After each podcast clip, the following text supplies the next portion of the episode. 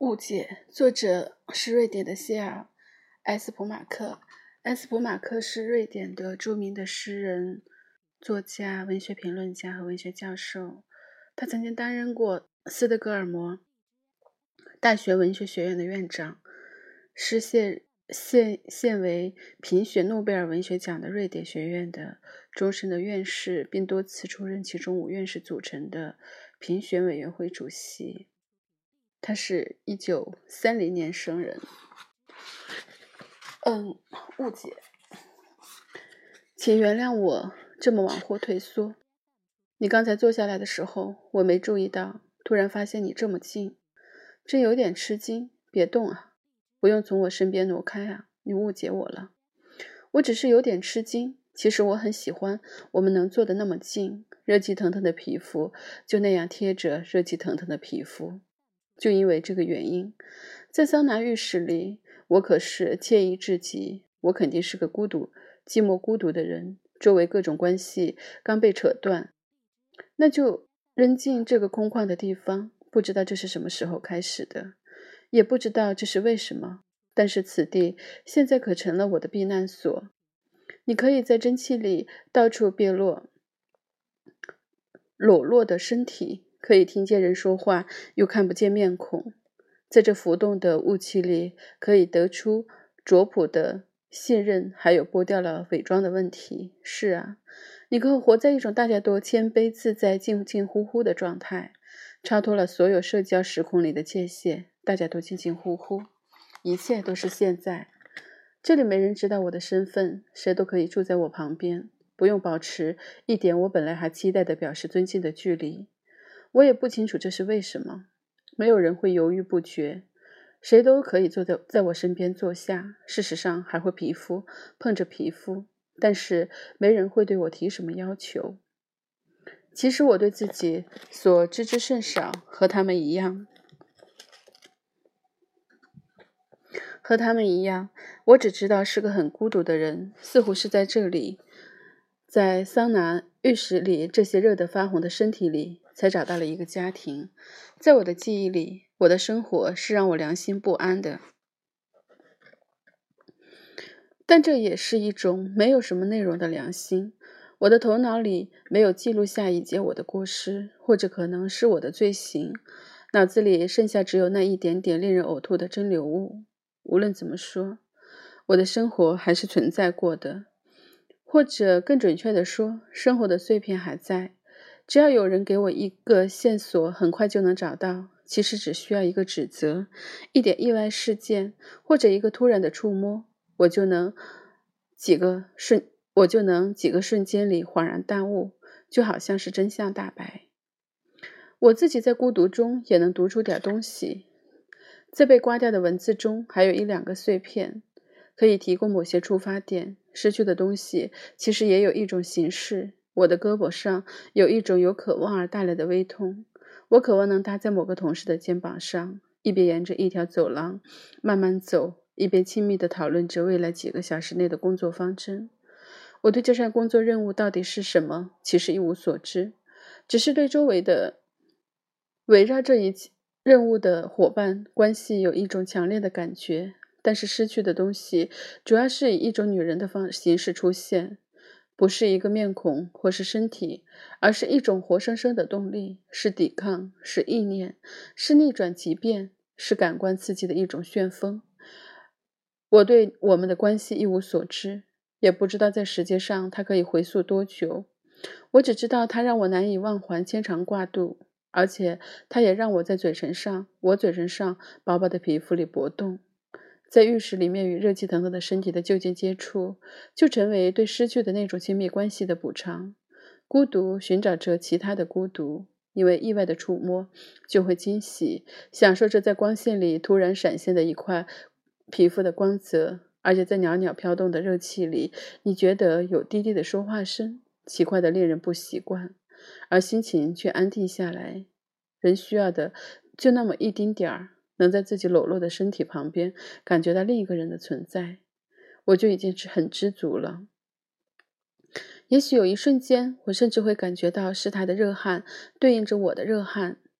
你有没有想过，在我们周围蒸腾的热气里，既有女人的四肢，也有男人的身体，这不是很奇怪吗？我想，我曾经听说过，在某种乡下人的环境里是有这样的事情的，或者是在某些滑稽逗乐的公司聚会时也会出现这种情况。但是在这个地方，一切都是包括在正常规范里的，甚至没有人对我的有时不安分的性器官瞧上一眼。对了。有一两个男人会，但是那是老一套，很平常的瞧你一眼，这是测量一下你的尺寸，那是不可避免的自己心虚的比较，而我自己觉得还算是设备不差的。你别以为这样公开裸体会让我觉得麻烦，正好相反，这里其实比我期望的还好，或者说比我能够期待的还要好。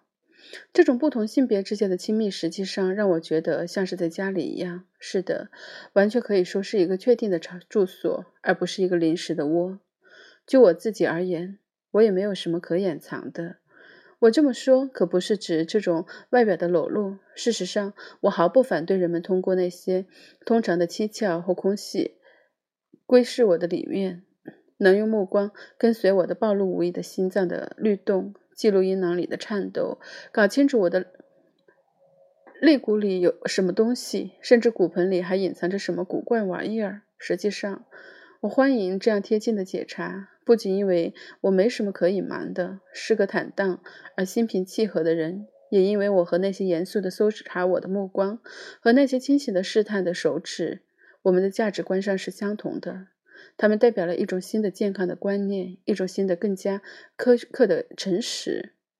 只要你不误解在我身体里面找到的东西就行。只要你看到的是我确实愿意成为的那一个我，而不是另一个。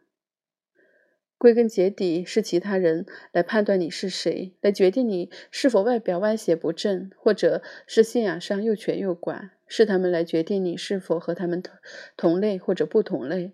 你是死是活，都是由他们来做结论。如果他们把我归为一个死人，这本身也并不让我困惑。但是这样来误判我是立论松散、根据不足的，有点模棱两可、黏黏糊糊的，有点模棱两可、黏黏糊糊的，让我非常恼火。但是这样一种侮辱是我不能忍受的。别误解我。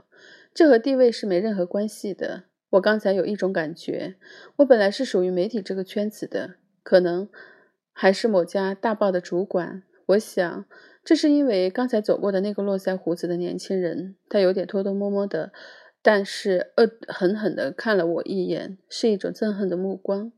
我想，是他那种羞羞答答的敌意。我似曾相识，让我追踪到我自己的过去。不过，有没有这样的地位，其实和这件事也没什么关系。坐在周围的这些人是否了解我的地位，对我来说其实无关紧要，我可以漠不关心。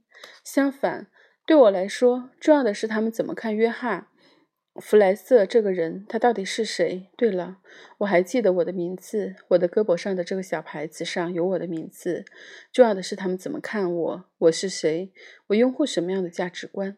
我和哪些人是团结一致的，而我不得不把谁当做敌人？我有一种不舒服的感觉，就是说，在这里面误解也越来越靠近你，而且比其他地方都要靠近。是不是因为蒸汽，因为突然的靠近或者热量，导致了我想法的错误？这就不用说了。但是这里面的自然法则，在某种程度上可能是不一样的，可能他们容易导致误解、不同反应。也是比较难以预见的。对那个年轻人的憎恨目光，我就毫无准备，甚至连我的络，连我也是有络腮胡子的，这点我还真忘记了。但是脸上的伤口发痒，我用手去挠的时候，我注意到我的胡子。不过这胡子表示其他的意义，和我说的那个咄咄逼人的年轻人的络腮胡子性质不一样。他那种又蓬松又稀疏的胡子，可以配得上一件很知识。分子味道的无领衬衫，一双耶稣式的皮带凉鞋，还有脱落刺激的观点。我上唇的胡子是精心修饰过的，更让人联想到一件驯马师的外套，一条印着笔挺的裤子，颜色自然是和外套相配的，还有一双能从书柜里拿出来的有足够青春气息的无带休闲鞋。虽然我有一种很不舒服的感觉，因为在这个地方没什么样像样的更衣室。至于不同观点证明的区别，那可能只是虚构想象的。在我的身体里，我感觉到的是政治上信仰的虚无，很可能分类到所谓自由派的标签之下。但是更真实的分类标签，无疑应该是无政府主义。无论如何，一种胡子也有它的社会学。在那位人士的观点来看，根据我的胡子，可以把我放置到阴错阳差的属于敌人的位置。我自然不知道我的胡子是不是也。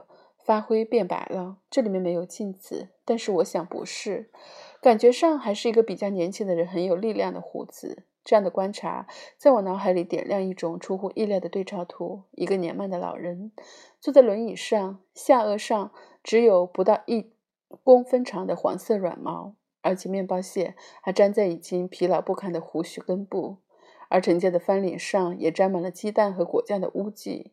从睡裤下面钻出一对细脚，干瘦而发蓝。一只赤脚试图温暖另一只赤脚。这是一个已经风烛残年的老人，只等着随时会来到的再一次打击。他看着我，把手举高，好像是我正高举着一个斧子，逼朝他逼近。我明白了，这就是我的父亲。但是他的目光，事实上并不像我料想的那样停留在我身上，而是紧紧盯着。住了我背后某个模遥远的目标，他一刻不停的嘟嘟囔囔的嘴唇也有一个同样遥远的说话对象。从他嘟囔的偶尔轻听清的个别词字词里，我明白他说的是对遥远的一次风险投资造成的经济损失的诅咒。无法肯定的是，他想要的，他想要影响的是伦敦股市上的股票价格，还有那些，还有某些彩。足球彩票涉及的那些球赛中球员们的动作，我无法把它放置在社会关系里去看，所以根本不理解他对那些遥远的账目往来的要求高低。唯一能辨别清楚的是，这个憔悴不堪的人身上，他坐在那里，精神能否集中的，精神能否集中的状态和痉挛差不多，还咬牙切齿，思想紧张，要强迫那些遥远的球员们朝着他预想的。